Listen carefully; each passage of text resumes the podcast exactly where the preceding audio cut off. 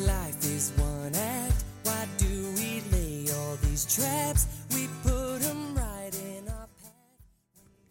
Hello，大家好，这里是掌柜电台，我是王掌柜，非常高兴大家收听我的节目。啊、最近掌柜的没有那么忙了，但是呢，上周掌柜的着实还是忙了一下。为啥忙呢？因为上周是一个非常值得忙碌的节日到来了，那就是著名的黑色星期五。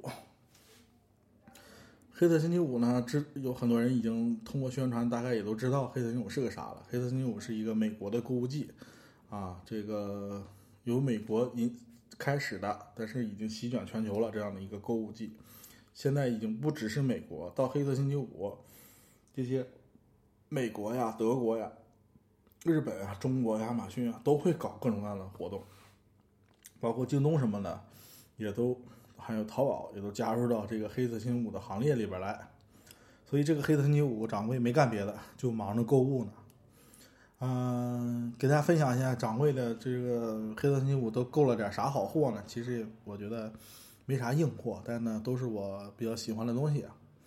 第一件呢就是掌柜的买了这个经典的这个大黄靴啊，T Plan 的幺零零六幺，非常经典。如果大家去关注一些海外的杂志和一些明星的大片儿的话，很会看到很多人都会穿一个非常帅气的大黄靴啊。这个大黄靴呢，掌柜的其实馋了很久了，说实话，终于在黑色星期五打折啊买入。当然也是争夺媳妇儿同意啊，因为我媳妇儿一直觉得大黄靴不好看，但我觉得这个帅气啊，不好看我买回来供着我也得来一双 啊，扯远了。嗯，另外这都是从这是从美国亚马逊买的啊，是这个直邮。呃，另外一件呢是这个希捷的这个嗯八 TB 的一块，嗯可以说是桌面版的硬盘，但是呢它可能会带一个盒子，嗯，提供一些呃远程存储、访问和一些更智能化的功能。嗯，是基于 Mac 版的，专门这个针对 Mac 笔记本的一个格式。八 TB 的话啊，说大不大，说小不小的一个空间啊。一般大家如果说是不太理解的话，可以告诉大家，一般你买了电脑，一般的配置在五百 G 和一 T 之间，这一般人啊。如果你是爱好者的玩家的话，那可能更多。八 T 的话呢，我是打算首先回来呢存一些我自己的一些数据啊。大家都知道，最近这个国内的网盘呢，就各种各样的问题啊，关了关，停了停，下载不动，下载不动。就我有一个同事啊，在那个三六零网盘有两个 T 的东西，两个 T 的全是啥呢？它是文档，从它可能有收集癖啊，在在那个网上收集了大量的各种 PDF 呀、这个小说呀、文件啊、各种攻略呀、各种嗯更重要的东西，也不知道都是啥。两 T，他告诉我三六零让他呃赶在年底之前啊什么时候下下来，因为到时候停服务了。关键他下的时候发现苦逼了，速度只有几 KB，根本下不动。这些东西都要完了。当时我跟他说：“我说啊，这两 TB 啊，除非都是你的照片，你自己个人非常珍贵的资料，不然的话，没了就没了，正好当洗牌了，没什么用。因为这些东西你没了，并不代表它在互联网世界上消失了，这个互联网上都有，你能找着，大家你以前能找到，现在你还是能找到的。所以我觉得。”正好借这机会洗洗牌啊！那我其实也看到这个问题了。那么我们不能相信某一个或者某几个厂商啊的存储厂商，那么最好呢自己存储或者用其他的云存储。呃，讲到这儿呢，其实掌柜也可以推荐一个啊，就是如果你有能力翻墙的话，推荐使用这个 Dropbox，非常就是所以可以说是这个世界上互联网行业里边做存储最牛逼的企业。它牛逼在哪儿呢？就是首先 它的传输速度非常快，其次稳定性非常高。有些人不理解啊，存储要求什么稳定性？如果你我我掌柜的使用的时候是把它当成一个嗯本地在线的网盘使用的，就是我在使用过程中随时往里写东西，那边随时在同步，我随时还可以改，随时可能在加很多东西和删很多东西。我试过啊，某度的网盘，啊就就百度的网盘，百度云。基本上我把我的代码放在那儿，如果用 Git 管理，因为 Git 的话你来切，它那个文件会一会儿多一会儿少，一会儿多一会儿少，来回这么几个来回，这网盘就崩溃了，就各种冲突就出来了，告诉我冲突同步不了。这是百百度说白百度云盘。其他的网盘金山，呃，我也试过，也出现同样的问题，但我在 Dropbox 从来就没遇到过。可以说他们的技术这块能力非常非常强，而且他们家上次看了篇文章说啊，他们家原来的那个 Dropbox 的存储这个服务用的是亚马逊的，嗯，S 三吧，还是 A 三，亚马逊的这个服务。后来他们决定自己去做这块，不用亚马逊的这些接口了，自己去做。自己做完了之后呢，要要平滑升级。它上面他们这个服务上，就是 Dropbox 本身他们自己，呃的存储量是一个相当大、恐怖的数据，都论 PB 的一个数据量。它呢把这些亚马逊的存储换到自己的存储上，这是非常大的一个工程。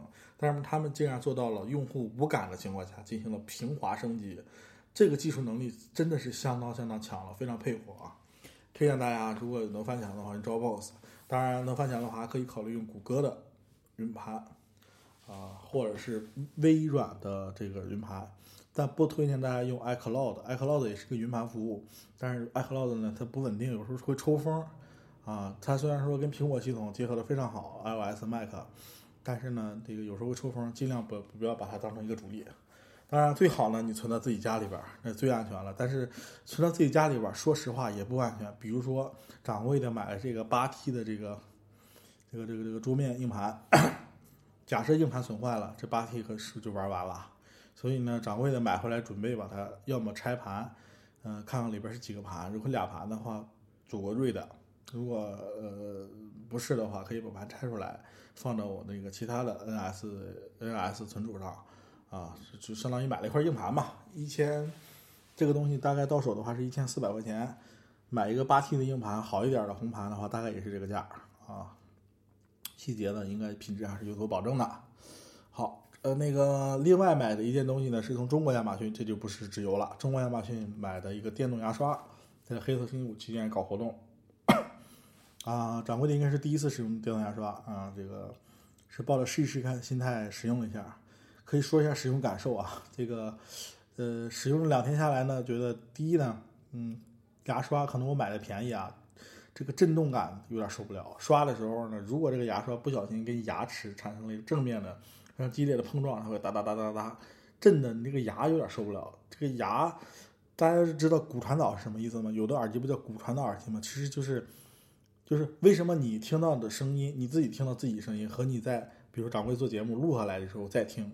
完全是两个人，你知道吧？有的人第一次听到自己的声音，是觉得很很惊讶，我怎么是这么声音这么难听呢？实际上是因为你听到你自己声音是靠骨传骨传导传到你的耳朵里边的，所以呢，那那是另外一种声音啊。电动牙刷我刚才说说说远了，电动牙刷碰到牙齿的时候，就因为骨传导会产生一种震动，这个声音非常刺耳，非常难受。但是呢，我觉得它还是比较值的。首先，它上面的那个毛刷呀，在这种高频次的震动下。会会非常频高频次的去冲刷你牙齿的这个表面上的污垢，会比你手动去刷省力很多。因为你要想刷干净，你使你可能要使很大的劲去来回上下扫动。如果电动牙刷的话，就会方便很多啊。这块还是比较值的啊。这个 另外呢，除了这几个实物的话，掌柜的还买了一些虚拟物品。嗯，虚拟物品呢，包括就是游戏，嗯。嗯，黑色星期五期间呢，很多游戏打折，掌柜也入了几款。另外呢，买了两个域名，买了一个空间。嗯，可能呃，打算把我掌柜的录的节目呢，单独放在空间上，呃，存起来，以及去供这个外网访问。很便宜啊，买了空间域名，一共加上 SL 服务，一共才花了大概大概是大概是五六美金吧，大概就这个范围内，非常便宜啊，这个。万恶的美的啊，真是。嗯，为什么这次掌柜的会选择在美国亚马是美国亚马逊直邮呢？实际上呢，这里简单普及一下，这个所谓的直邮呢，实际上不是去美国亚马逊的网站买东西，而是从中国亚马逊的海外购模块儿。你打开中国亚马逊，就会看到一个海外购模块，点进去里边会有让你选择美国亚马逊还是其他的亚马逊，点进去里边会有各种各样的商品。然后这些商品只要你能看到的都支持直邮，选择下单，然后填你的中国地址就能送到你手里边，就是这么简单。另外呢，这个中国亚马逊呢推出了一项服务，就是他们家亚马逊他们家非常经典的 Prime 服务。Prime 服务呢，我最早知道的是在美国亚马逊，啊，在美国亚马逊那边呢是每年呃九十九美金，然后在这一年里边呢，这个亚马逊是不限金额和重量提供免费的两日达服务，啊，这个非常重要啊！你们如因为掌柜的有经验，在美国美的那边，它的物流业绝对是没有中国发达的。一般你买一个东西，三到五天或者是八到十二天送到，啊，能够两日送到的话，就得收这个年费了。但是两日送到绝对是一个非常爽的体验啊！后面我讲转运的时候，大家就能体会到两日到是多么爽快了。啊，这个而且呢，在美国的话，其实还有一个办法是，如果你注册买东西，你可以注册一个新账号，这美国亚马逊，然后呢可以选择免费试用这个 Prime 会员，免费试用，然后你只要记得取消，自动取消就行了，不取消的话它就自动续费啊。然后那个试用的话，你就会享受免费的两日达服务，也是非常值得推荐的啊。当然这个做法其实不太好。呃，说到这个续费呢，其实掌柜的有一次吃亏了。我就是选择了免费的两日达服务，然后体验了一下，真爽。第二天就收到货了，然后从转运公司再运过来，啊，这个速度提高了将近一倍，觉得真他妈爽。但是就忘了勾那个就是自动续费的那勾了，啊，结果一不小心收到账单说你成功消费九十九美金，享受这个 两人的 Prime 服务。我操！我一看这不傻逼了，我一年买不了多少东西，光这个干九十九美金，我一年买东西可能也没那么贵啊。我操！我赶紧联系美国客服，别说人家那个亚马逊的客服是专业啊，而且还地道。听了我这事儿之后，二话不说帮我帮我取消服务，钱退回来，一点都不带犹豫的啊！非常这个推荐啊，非常的觉得值得，就是值得拥有。人家这个服务态度真的是国内的一些厂商要好好学习的。那么说到 Prime 服务呢，中国亚马逊呢，在黑色星期五之前呢，就是也推出了中国亚马逊的 Prime 服务。它的服务呢是说每笔亚马逊海外购或者是国内商品订单每满二百元即可享受跨境呃，当然说那个海外购啊，亚马逊的海外购的嗯那个模块里选择订单每笔满二百元就可以享受跨境订单全年无限次免费配送，也就是说免运费，满二百元的免运费。但实际上这里边有个坑，它最底下下写着一句话呢，只有商品带着 Prime 标识的。呃，Prime 标识的这个商品才能享受这个免运费。也就是说，举例子来说，参加海外购的商品一共假设有一万件，里边只有两千件属于 Prime 有 Prime 标识，那只有这两千件享受免免运费，其他的你还能买，但是运费不免，知道吗？这里边就有坑了。嗯，然后那个这里再说一下，这个中国亚马逊出推出的这个 Prime 服务到底值不值？值不值的话，咱们和美国亚马逊对比一下。刚才我讲过。美国亚马逊的 Prime 服务啊，是一年九十九美金，在这一年一年内，真的是不限重量、不限金额，所有东西全部免费提供两日达服务，啊，这个是真真枪实刀的真真枪真刀的东西啊！再看中国亚马逊的，中国亚马逊呢，就是刚才我说了，海外亚马逊模块，啊，满两百美元享受免费免运费服务，但是呢，必须得有 Prime 标识。当然，国内的部分商品也会享受免运费服务，但也必须带 Prime 标识。那么带 Prime 标识的商品能占到亚马逊所有商品的多少呢？其实真的是不多啊。所以这么比较起来，大家应该明白了，这个美国亚马逊的这个 Prime 服务其实还是比较值的。当然，如果你是长期去美国亚马逊海淘的话，你就非常值。然后，其他的国家也一样啊。但是如果你在中国的话，这个服务呢不太值。为什么呢？中国亚马逊的 Prime 服务呢，年费呢，如果你是二零一七年二月二十八号之前参加的话，是一百八十八元，就第一年一百八十八元，一百八十八元这一年你就享受 Prime 商品全部免运费，啊，这个呢，我觉得呢，作为刚推出呢，我花一百八十八元体验一下呢，我想是我想比较值，而且正好赶上黑色星期五，所以我今年黑五呢就买了几件东西。明年就是二月二十八号之后再参加的话是三百。八十八元每年，那我觉得这就可能有点不值了啊，因为那个 Prime 的商品不多嘛，你得买到很多少商品，你算算才能值回这三百三十八元，三百八十八元啊，自己去算这个账，我觉得不是特别值。当然，如果你海淘东西比较多，经常使用直邮的话，可以考虑。但如果是一百八十八元每年的话，我觉得就值了，那我会每年都买的。嗯，希望亚马逊能够保持这个价格啊。嗯、既然我们说到黑五、黑色星期五呢，我觉得我就顺便聊聊黑色星期五这个是咋回事儿啊？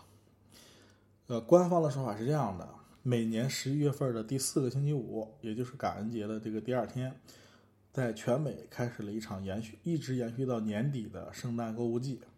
那么在这个期间呢，各大商场全部降价打折销售，有的东西甚至能够低到一折。吸引大批的消费者疯狂抢购。在圣诞购物季期间，销售额能够占到全年销售的三分之一以上。由于传统上人们用红色代表赤字，黑色代表盈利，所以这一天叫黑色星期五，就这么来的。这个我记得去年我看过那个 电视上也在演啊，美的那边真的是疯了。黑色星期五期间，所有的商场全部排上大队，人们都疯了一样推着购物车抢购，真的是抢购，把东西往车上装。装的满满当当的，然后再排队去付款，再往你往家往家运，真是跟不要钱一样。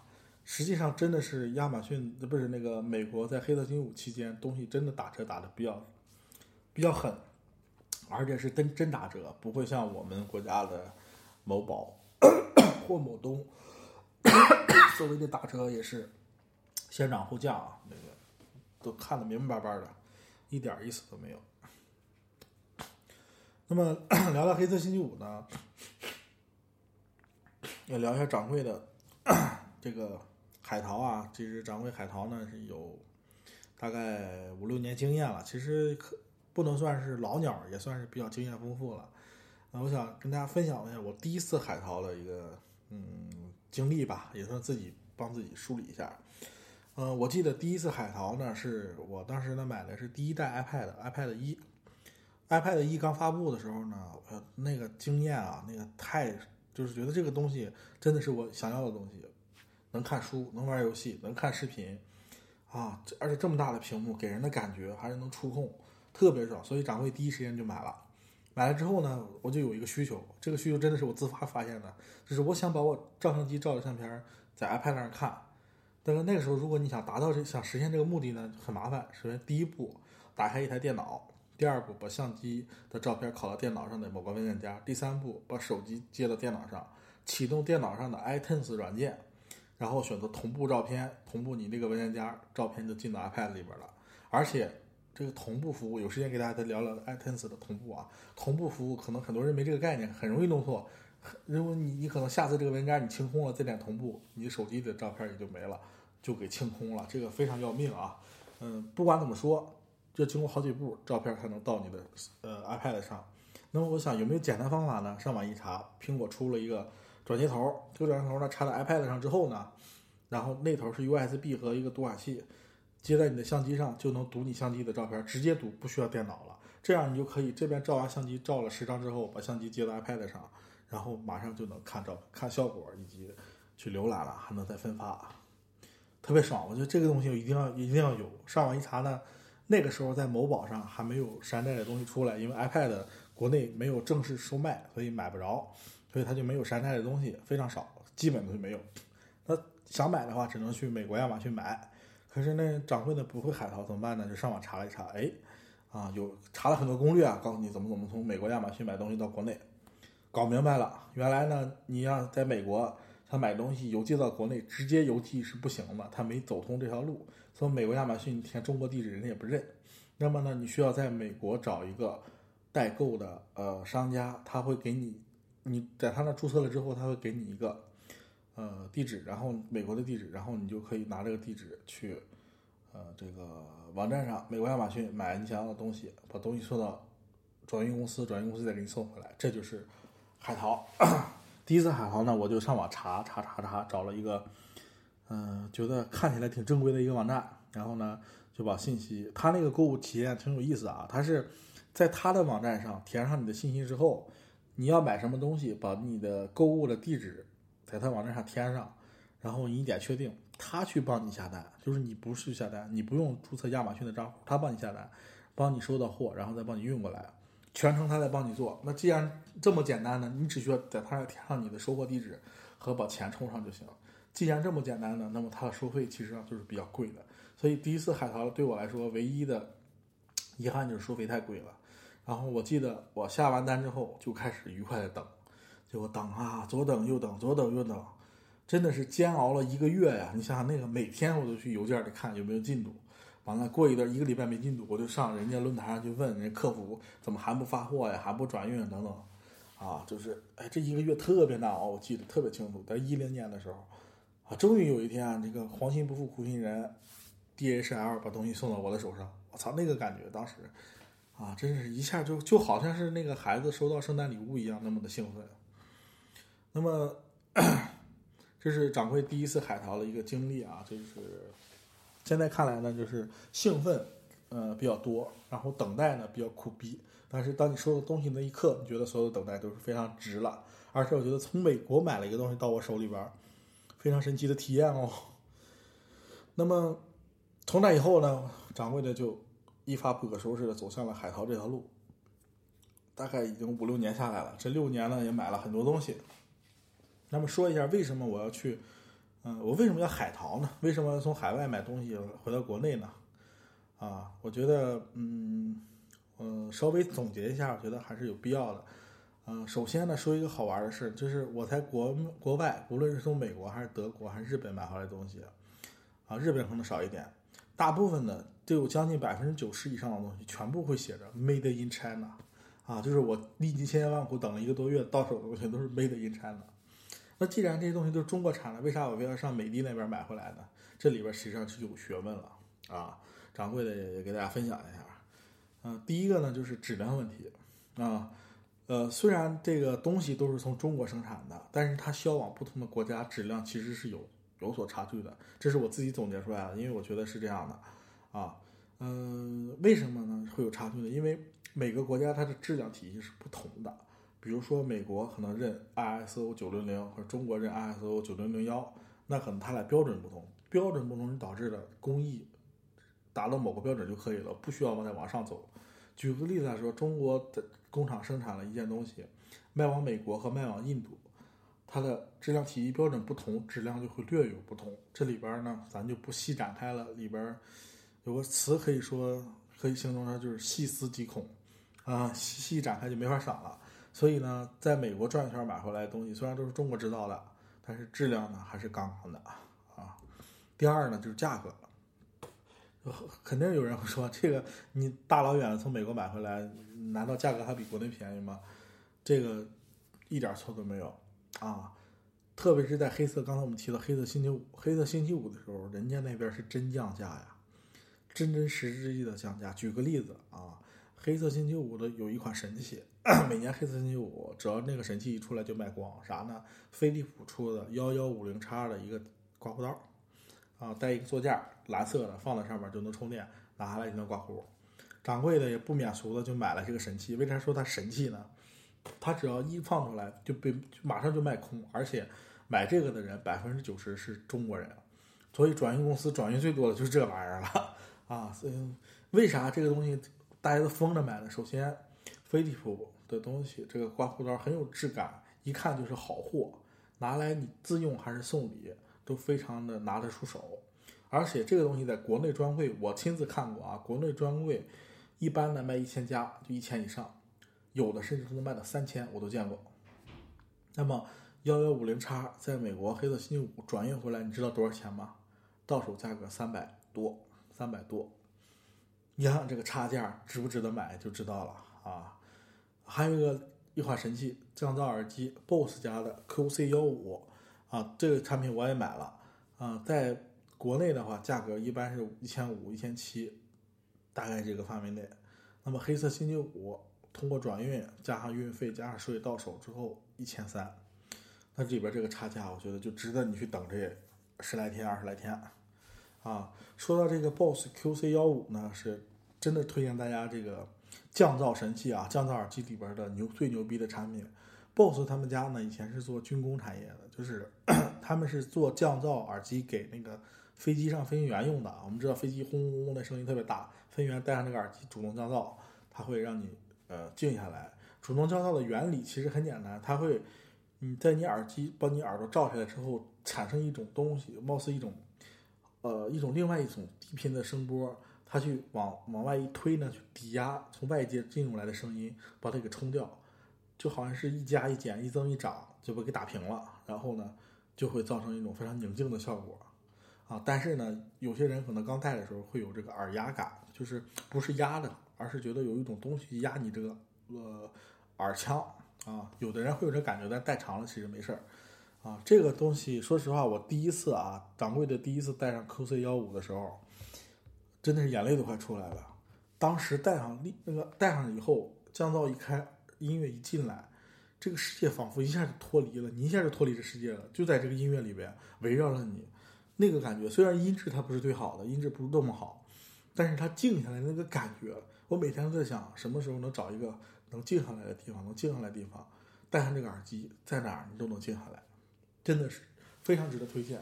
啊，掌柜的那个 QC 幺五送人了，但是那个肯肯定，因为现在我瞄上了 QC 三零，啊，QC 三五，所以掌柜得看看什么时候合适是吧？会再搞，等它便宜一点吧，太贵了。好，这个刚才我总结就是为什么要从这么老远从美的买东西来啊？因为它的质量好，价格便宜。第三点就是服务。啊，有人说了，这个亚马逊离我们这么远，服务还会比咱们国内这个你在国内这个电商买东西偏好吗？这个是用实力说话啊，这个亚马逊的服务真的是非常的对客户服务非常周到，而且说话非常好，解答的也非常到位，而且服务是，嗯，可以说是为用户着想吧。举一个真实例子，掌柜的去年啊前年。在亚马逊打折的时候买了一个手环，那时候还没有 Apple Watch，那个手环算是在手环界啊比较出名了。原价呢大概是七十刀，然后我买的时候是半价，就大概四十刀左右吧，买了。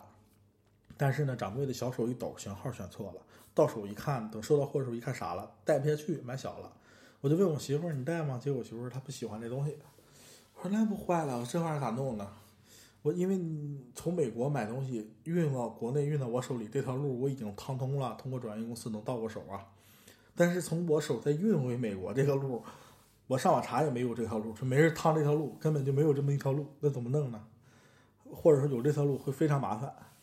然后我就抱着试一试心态呢，给那个美国亚马逊的客服妹子就联系了一下啊。呃，当然了，我们是打字聊天，我也不知道是不是个妹子，但我通过名字和聊天的语气猜出来的啊。可能也是脑补哈，然后呢，就跟他说，我呢，我就特意跟他声明，我说，首先我买了一个东西到手了，但是呢，由于我的疏忽，选错型号，到我手里带不上。我告诉他，我在中国，我要想快递回去不容易，如果在美国就好办了。结果这妹子，我到现在记得非常清楚，她告诉我说，啊，非常抱歉给你带来了困扰啊，这个呢，我们马上给你这个把这个单呢就退退单。然后把钱退给你，几个工作日内你会收到那个原路返回的钱。其次呢，商品你不用寄回来了，你自己留着吧。然后你再想买的话，你自己再下单买。然后我一听，我操，就傻了，让我留着吧，一个四十刀的东西，说贵不贵，但是在国内能达到这个服务的基本没有。你比如说某东，我买了个东西，我要退货，不保货给他，怎么可能给我退吗？不可能，人家就做到了，真的是做到了。而且我上网查了一下，这不是个案，呃，他们经常能做到这样的事情。但是呢，这里希望听到节目的亲呢，不要这个去利用这个事情，因为在网上我看了，真的有中国人一些中国人去利用这个亚马逊的这种服务，故意买回来东西，找各种各样的理由说退货，然后说退不回去，亚马逊会说东西你留着，钱退给你。真的有人去这么干，希望各位亲不要去这么干，因为我们中国人呢，现在购买能力也强了，在全世界有也能发生了。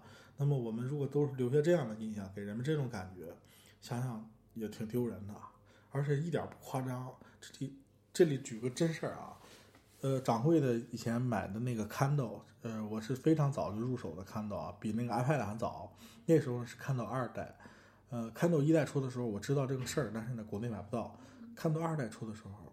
听说在淘宝能买了，我就特别兴奋。我是特别喜欢看书的人，我觉得如果我能用这个 Kindle 看价值二两千元，因为当时一个 Kindle 两千多啊，如果我能看两千块钱的书，那么我就只会这 Kindle 价了。因为那对不起，那时候没有亚马逊，中国亚马逊不卖书，所以只能是盗版的嘛。那么如果我能看这个值两千块钱的书，我觉得这个东西就值了。我觉得我能看吗？我觉得我能，因为我一年真的是经常看书。以前有手机看，但是有啊有这 Kindle 呢，六寸的屏幕，电子墨水不伤眼，多么好的屏幕，多么而且正好能放到兜里，这个屏幕还大，看起来爽，这么好的东西我非常喜欢，所以我就买了。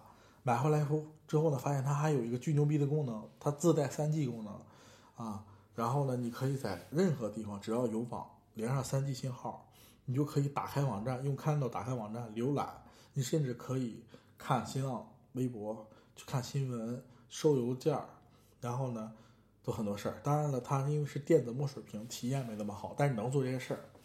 啊，人家这个亚马逊推出这个服务，就是带着 3G 功能呢，实际上是它在机器里焊死了一个，它主板上焊死了一个 SIM 卡，然后在中国呢是跟联通应该是有有协议，它走的是联通的信号，可以用联通的 3G 去上网。它的初衷呢是说。他的客户在全球旅游的时候，在任何国家只要有 3G 网，我就能通过 Kindle 的 3G 去买书、看书，把书推到他的那个 Kindle 上面。就这个服务本来初衷是特别好，到了中国呢，就有人钻这空子了，发现哎，我把这 Kindle 买了之后，把 3G 卡卸，它不焊了主板了，我把它弄下来，放到一个 Hub 或路由器上，然后呢，带到路由器上可以提供，这就是一个无线网卡了，也不花钱。然后他把 Kindle 再卖掉一个比较低的价格卖掉，然后这个卡它也可以卖掉，还可以自己用，挂在网上，挂在自己的路由器上，无线的上网。虽然网速慢，但你下东西慢慢下吧，一天下不来下两天，反正不要钱。你想想，这一下多大的流量？人家亚马逊他是知道你光看书的话，你能用多少流量？你光下书能有多少流量？你要是产生这么大流量，一定是异常，有人拆卡了。所以他们查到了，发现在中国有大量的拆卡行为。所以那个时候我挺纳闷，为什么网上很多卖 Kindle 的价格这么低呢？然后他把里边卡拆了。所以后来亚马逊就专门出了一个政策：第一，带三 G 卡的这个 Kindle 只要在中国就没有网，出了国就有网，就是针对你中国人，因为你中国人太缺德了，把人家这网用的，人家这个没找你收，这个钱是亚马逊帮你这样付了，他没觉得你能收多少，结果中国人这么搞，人家只好这么干。第二，再往后出的产品都不带 3G 功能了啊！当然了，也不全是因为中国人，因为 WiFi 普及了，所以带 WiFi 功能也够用了。那么中国人想，而且中国人会这么干，别的国家人也会有可能会这么干，所以他就取消了这个事儿。但是你想想，这种事情丢不丢人？所以希望各位亲不要利用亚马逊的这种服务去做这些事儿啊。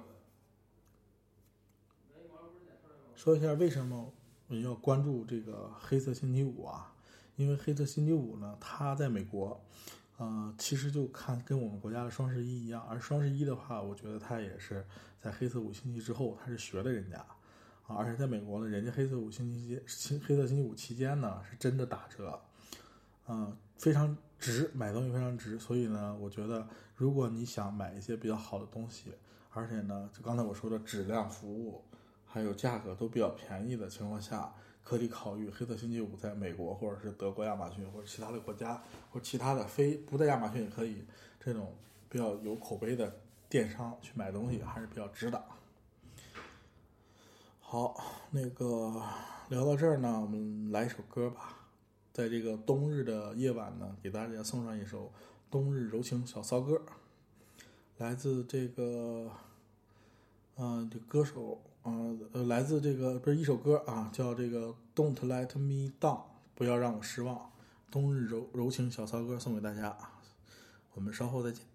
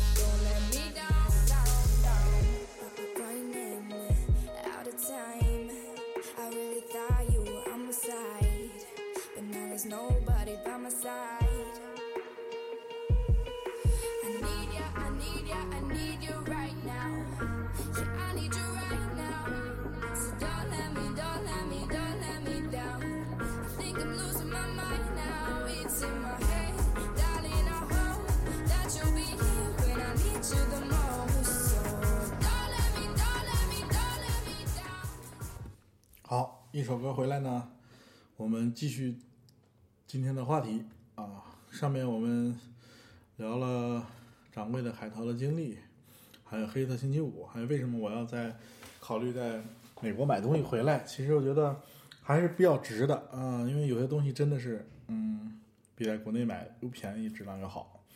呃，下面呢，我想既然聊到这儿呢，给大家分享一点掌柜的啊独家的干货，海淘的这些年海淘的经验。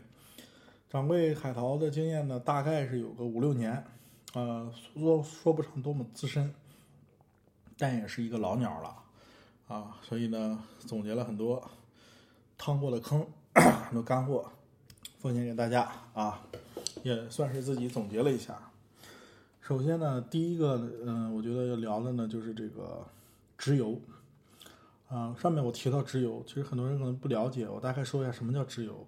直邮的话，就是从美国亚马逊，或者是英国亚马逊，或者是或者其他国家的购物网站，直接邮寄给我们中国的地址。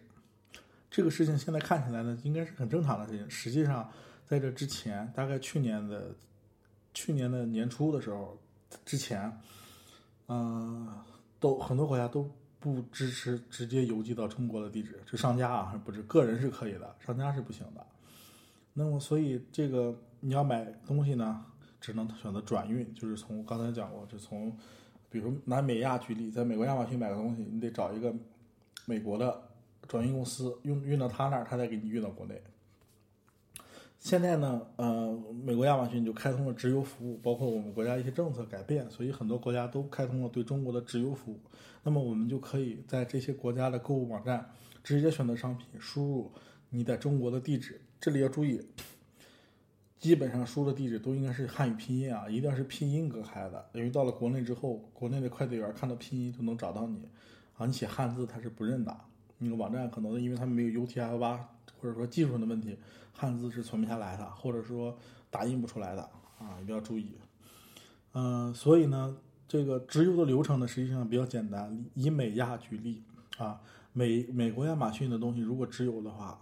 需要在中国亚马逊的网站啊，就是 Amazon 点 cn 的网站上选择这个呃叫海外购模块栏目，进去之后，里边能够让你再选是美国亚马逊还是英国亚马逊，或者说里边展示的商品全部都是国外的商品，都支支持直邮，你只需要选择你喜欢的东西，直接下单，它就会送到送到你在中国亚马逊上填的中文的地址，它就送过来了。就这么简单，直邮非常简单，非常适合一些没有没有海外购物经验的人，想想从国外买东西的人去尝试啊。嗯，这个直邮的直邮服务的网站呢，在国内呢，刚才我提过很多遍的，就是中国亚马逊，他们家是提供直邮服务，而且呢，直邮的来源呢，目前只有两个国家开通了直邮服务，就是美国亚马逊和英国亚马逊。但是呢，这两个国家的东西都还是值得推荐的啊，因为都是货好货正，嗯。然后另外开通直邮的网站还有这个京东全球购、网易的考拉海购，还有西极网等等这样的类似这样的网站。我觉得这些网站呢，他们属于第二纵队的。为什么第二纵队呢？就是首先他们跟亚马逊相比差很多。亚马逊他们这么多年海外的购物经验，他积累了很多经验，而且货都非常好，物流非常快。这些这些购物网站是没有的，他们也都是通过自己的渠道去做。另外呢，美国亚马逊的东西或者英国亚马逊的东西，基本上能够保证正品，只要是他们官方自营的。而在我们说的那几个平台里，特别是某东，不一定。这真的是不一定，而且时间上这几个网站和呃中国亚马逊直邮的话，嗯，没法比。中国亚马逊直邮一般的话是在呃呃七到十五天，就两两周之内都能送到。但是那个像我这次买的这个大黄靴，五天就送到了。其他的网站可能都会在最后那几天，就是一般是选其他的网站基本上都是七到十五天。一般是在十四、十十三到十五天左右才能送到，这个速度也是没法比的。好，说到直邮，那个这就直邮的概念。那另外呢，分享一个干货，就是转运的概念。转运呢，刚才我也提过了，就是它是从，呃，比以美国亚马逊举例，美国亚马逊的某一件商品，它不支持直邮的话，我们需要在美国亚马逊购物送到美国的一个转运公司，转运在美国的转运公司你注册了以后，那个转运公司会给你一个美国的地址，你把这个地址填到美国亚马逊上。他就会把这个商品送到这儿，送到这个购物呃转运公司，转运公司接到货物之后知道是你了，然后呢选择邮寄，选择什么什么快递公司，嗯加不加包装之类的，然后他会送到你在你留给他的中国的地址，这样通过转运公司的转手就给你送过来了，他应该是以个人的名义给你发的，所以这个这就是转运啊，这里边呢有几个概念呢，就转运的时候涉及的概念比较多啊，有一个概念就是购物税。在美国买东西都是有税的，当然在我们国内天朝上国那也是有税的，只不过大家呢税都由商家给你承担了，他会在那个价格里包含了，所以你没有直接花这个税钱，但实际上税钱在价格里包含。美国那边呢税是税，东西是东西，它分得很清楚。那么呢，它也不是所有的东西都收税的，因为美国的税收是按州进行区别的，有的州收税，有的州不收税，有的州高，有的州州低。那么呢，如果你选择了一个不收税的州，那么呢，这个东西你就不用交这个税就可以了。所以，选择转运公司的话，最好这个转运公司有免税州的仓库，你就能免掉这部分税。是现在基本上，大部分的呃呃转运公司都会提供免费免费州的这个仓库。呃，另外呢，转运的转运的时候，你需要在呃你刚才还说的美国亚马逊那个那个网站上。举例来说，你在美国亚马逊选择一个东西，然后呢，输入你转运公司提供给你的美国亚马逊的地址，呃免税州的地址，输入你的信用卡，然后呢，基本上不需要很多词汇量，因为它跟中国亚马逊的布局完全一模一样。你可以说你要熟的话，闭着眼就能下单。下完单之后，他就会送到你在美国，你给他的那个美国免税州的地址，送到那儿，然后呢，转运公司收到货就给你寄过来了。啊，就是这个需要注意转运的这个事儿。另外，付费这块儿需要强调一下，嗯，付费的时候你要选择信用卡，一定要选择支持外币的信用卡。以前的时候最常用的叫双币信用卡，就是呃人民币和美元。那么呢，这里掌柜的推荐一种信用卡呢，叫全币信用卡。全币信用卡，全币种信用卡呢，我就不说是哪家了，因为很多那个信用卡都在做嗯那个做信用卡的都在做。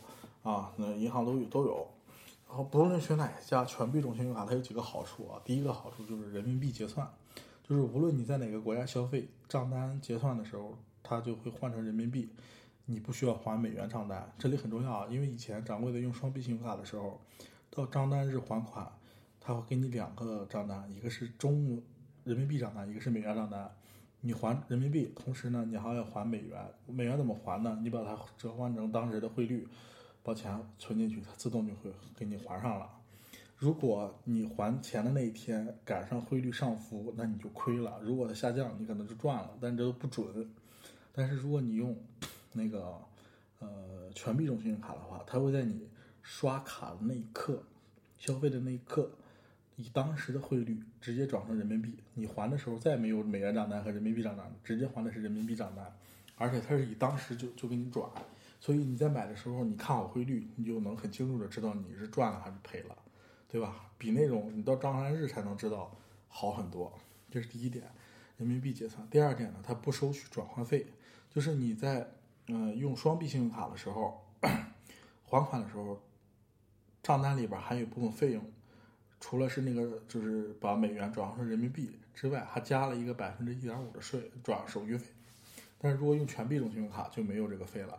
无论何时何地，你在什么地方用何种币，呃，美元、呃，欧元、日元消费，都直接转换成人民币，且不收你手续费，这就是省钱。说白了，咱们能撸羊能撸点羊毛就撸点，对不对？是该省的是省。另外有个概念呢，叫海关啊。咱们在那个直邮的时候呢，刚才说直邮的时候，实际上你跟海关关系不大。基本上亚马逊帮你做了这个事儿了，你只需要等着收货就行了。如果海关收税，亚马逊帮你收了这个税了。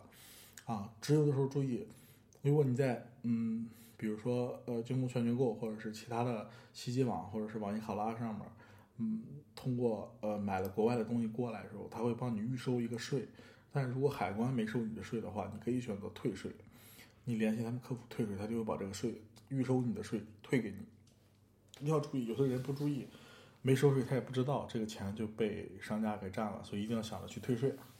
啊，如果你直邮的话，实际上这一块跟海关打交道确实少。但是如果你转运的话，这里边就有问题了。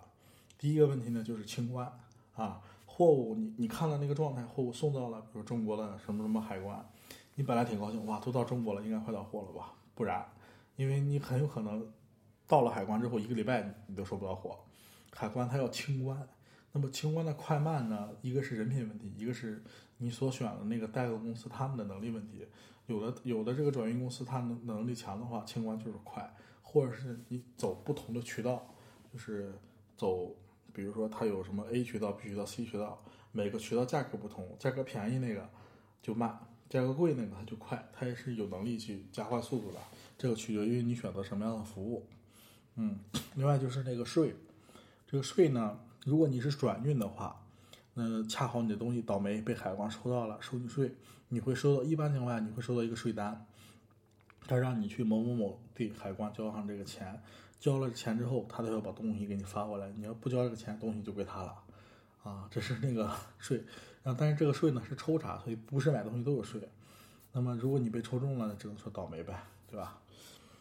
另外，转运公司还有一个问题就是丢货的问题。啊，因为转运公司呢，它是在注册在海外的一个公司，啊，你呢跟他只能通过远程交流。那么你买东西从海外买的呢，你也只能远程交流，等于是你跟两个远程的公司打交道，中间货物如果丢了，你你没法核实和查查询。所以呢，有时候这个玩意儿是拼人品啊，人品好不会丢。我这么多年确实没丢过货，但是 在网上我也看到很多人都丢过货，这跟你选的转运公司有关系。另外呢，现在转运公司也都升级了，他们都很多转运公司都提供了货物全程的录像和这个打包录像和整个过程关键环节的录像以及这个照片，你可以选择去查找出问题来。因为这里边呢有有的是转运公司的问题，有的是海关的问题，但是大部分你还得拼人品。哈，这个好，嗯，说了这几个概念呢，就是。什么是直邮？什么是转运？转运里边又有税的问题、清关的问题、付费的问题，用什么信用卡？这都是啊，这个掌柜的多年的经验。那么再说几个重注意事项吧。注意事项呢，这个第一个注意事项啊，如果你买了电子产品的话，一定要注意电压问题，因为美的那边的标准电压是一百二十伏，而咱们国家呢是这个二百二十伏。所以很多电子产品买回来之后，你需要电压转换器才能使用，不然的话，呃，你就容易崩溃，就是出问题。比如说掌柜的原来买了一个水牙线，那就是那个护理牙齿的，三百多块钱也不贵，买回来呢一兴奋就插在电源上了，梆就烧了。嗯，它是一百二的，是二百二，烧了。他说我操，哎呀，刚买了还没用呢就烧了，嗯，完了咋弄啊？后来就抱着试试心态呢，从网上买了一个转换器。这转压器拿回来一一插呢，哎，他们又能用了，啊，就是它挺好使。这个这这是没烧。如果你买了一个叉 box 或者是其他的东西，它不是全球电压的话，你插上去，梆，主板烧了，你这个东西就报废了，你找谁都不好使了啊。所以大家一定要注意电压问题，先检查电压是什么是什么电压，再去插你的电源，啊。另外呢，在美亚或者说其他的呃国呃那个德德国亚马逊、日本亚马逊上，注意它上面也是有第三方的，所以买东海淘的时候一定要看清卖家，要么找口碑比较好的卖家，要么呢你就选择亚马逊直营，这部分就没有问题了。所以大家注意注意卖家看清楚。第三个需要注意呢，就不要买大件的物品，因为海淘最贵的是运费。那么运费呢？它是按体积和重量收的。如果你的东西太大或者太重，这个运费的话很有可能超过你所买的东西的价格啊。有一年美国亚马逊黑色星期五的时候，啊，有一台彩电，那个平板彩电，嗯，那个时候国内可能四 K 的、二 K 的电视机还不多，它那个应该是个二 K 的，啊，降到非常便宜的价格，大概合成人民币就一两千块钱。哎，我觉得真爽，我要能一两块钱买回来放家里边。五十大概五十多寸，多爽啊！但是呢，一算运费，傻逼了。这运费这么大个的东西这么沉，运费都比我这个买回来价格都贵，那你就不合适了嘛，对吧？所以不能买太大的东西。另外呢，如果你买的是比较贵重的物品，一定要注意请投保。呃，转运公司都会提供这个保险服务啊，比如说你这个东西值假转成人民币，假设值四千人民币，那么你投保的时候投三千到四千之间，然后他会告诉你，比如说你投三十就能保保三千，然后你投三十块钱，假设这东西丢了坏了，他可以赔你这三千块钱。如果你没上这税的话，那可能只会赔你非常少的钱。所以贵重物品请投保。另外呢，就是他是这个转运公司都会提供你，让你这个加钱去重新，就是做更好的包装。如果你加钱呢，它会加填充泡沫、填充这个气气泡、填充一些东西去缓冲这些东西。不加钱它就不加。所以贵重的物品要花钱做一下包装，这些还是有必要的。如果你丢了，你想那就更麻烦了。所以贵重物品一定要注意这个事情。嗯，另外一个最后一个注意事项呢，就是靠找靠谱的转运公司。具体哪些公司靠谱呢？你们上网查去，我就不推荐了。网上有很多啊。啊，今天呢聊了，我们聊了一下海淘的事儿，聊了黑色星期五的事儿。啊，最后总结一下呢，就是希望大家呢，如果想买到一些呃好货、比较值的货，或者说一些嗯好东西，去多关注一下啊。美国的黑色星期五，或者说美国的亚马逊，或者说德国亚马逊，上面经常会有很多不错的东西。然后呢，如果能，特别是中国亚马逊上的只有那个海外购物模块里边找了很多比较值的商品，希望大家去转一转，也许会淘到好货啊。另外推荐两个购物网站，两个就是推荐购物网站。这两个购物推荐网站呢，呃，是掌柜的用的最多的。也是很多人都很熟悉的，这里推荐出来呢。如果不熟悉的话，你们可以上去转一转。这两个网站可以说是绝对剁手的一个网站，一旦拥有必须剁手啊。第一个网站叫什么值得买，什么值得买。这个网站呢是算是国内最优秀的购物推荐网站，虽然现在上面也乌烟瘴气的，里边有很多啊比较水的东西啊，啊咱就不说里边有各种问题啊。网友俗称这个网站叫“色魔张大妈”哈。这个色魔张大妈是通过那个什么值得买的这个域名来的，挺有意思。这个网站呢，基本上可以说它的更新量非常及时，呃，非常大。然后呢，经常能够出现一些比较白菜的价格。所以白菜价格就是你可能花九块九就能买三个手机壳，花九块九包邮就能买一个什么，比如说加湿器这种，但是它货都非常少，所以你能够迅速的看到这个帖子去下单。你也许就能抢到这个货，啊，所以它上面有大量这样的信息。另外还有一些，呃，一些比如什么东西降价了，什么东西降到了一个历史最低价格，值得购买，你就可以，如果恰好你需要，也可以买。另外一个网站呢叫买个便宜货，最早他们家叫美国，也叫美国便宜货，现在后来可能定位改了一下，不能叫美国便宜货了，就叫买个便宜货。这个网站呢是仅次于什么值得买的另外一家优秀的购物推荐网站，他们俩有竞争关系。但是我觉得呢，就是。咱们国内其实有很多这样的购物网站，推荐购物网站，我选来选去，最后就留下这两家，基本上他们的推荐速度和质量都偏高。然后呢，这俩对照了去看，你你你就可以买到很多便宜的东西。当然，便宜的东西并不一定说便宜了你就要买，一定要控制住自己的剁手欲啊，剁手欲望，不然的话你可能连脚丫子都剁了啊。所以大家呢，好东西虽然好。但是你需要的才真的是好的，希望大家这个共勉啊，我也得共勉。有些东西买了确实扔那就吃灰了，浪费钱，非常不值当的。好，如果以上的内容呢有做广告的嫌疑，这里声明没有收到一分钱。当然，掌柜的这影响力也非常小，人家也不可能找我做广告。我推荐的都是掌柜真的是经体验过的，嗯，有真材实料的，真正的是干货的东西啊，希望大家能够喜欢。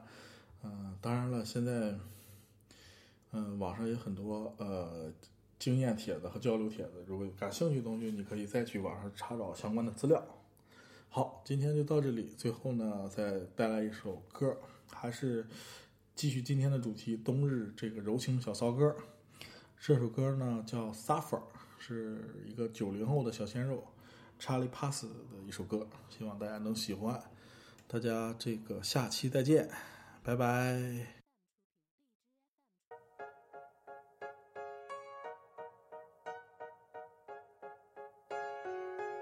detonate, detonator. Baby, oh, you blow my mind. You tell me wait, wait on ya. But baby, I can't wait all night. I go through pictures you say.